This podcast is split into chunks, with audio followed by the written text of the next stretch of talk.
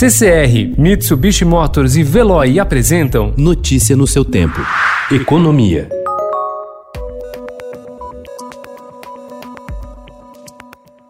O cancelamento de recursos do programa Bolsa Família para ampliar a verba publicitária do governo federal acendeu o alerta entre especialistas para o risco de manobra para burlar regras fiscais e usar exceções previstas na lei para os gastos da pandemia a favor de um aumento em despesas que não são emergenciais e nada tem a ver com o combate à doença. Uma dessas exceções é o crédito extraordinário, instrumento a que o governo pode recorrer para despesas imprevisíveis e urgentes e que fica livre do alcance do teto de gastos, mecanismo que limita o avanço das despesas à inflação.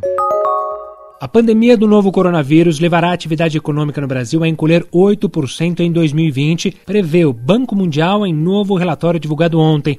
Uma queda dessa magnitude seria maior em 120 anos, período para o qual o Instituto Oficial de Estatísticas, o IBGE, tem dados sobre a evolução do produto interno bruto do país. Na comparação com os outros países, a estimativa sobre o desempenho da economia brasileira é pior que a do BRICS, composto por Brasil, Rússia, Índia, China e África do Sul. Na América Latina, entre os emergentes, só o Peru deve ter um recuo pior do que o Brasil, de 12%.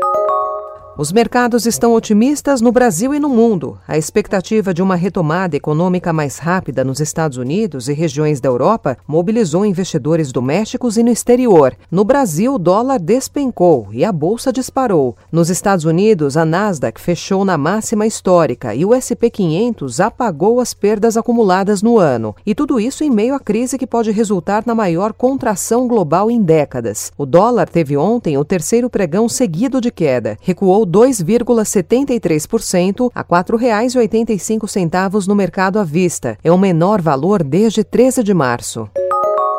O avanço da Covid-19 no Brasil já provocou um efeito devastador no mercado de trabalho. Os dados do IBGE apontam que o desemprego saltou de 11,2% no trimestre até janeiro para 12,6% em abril.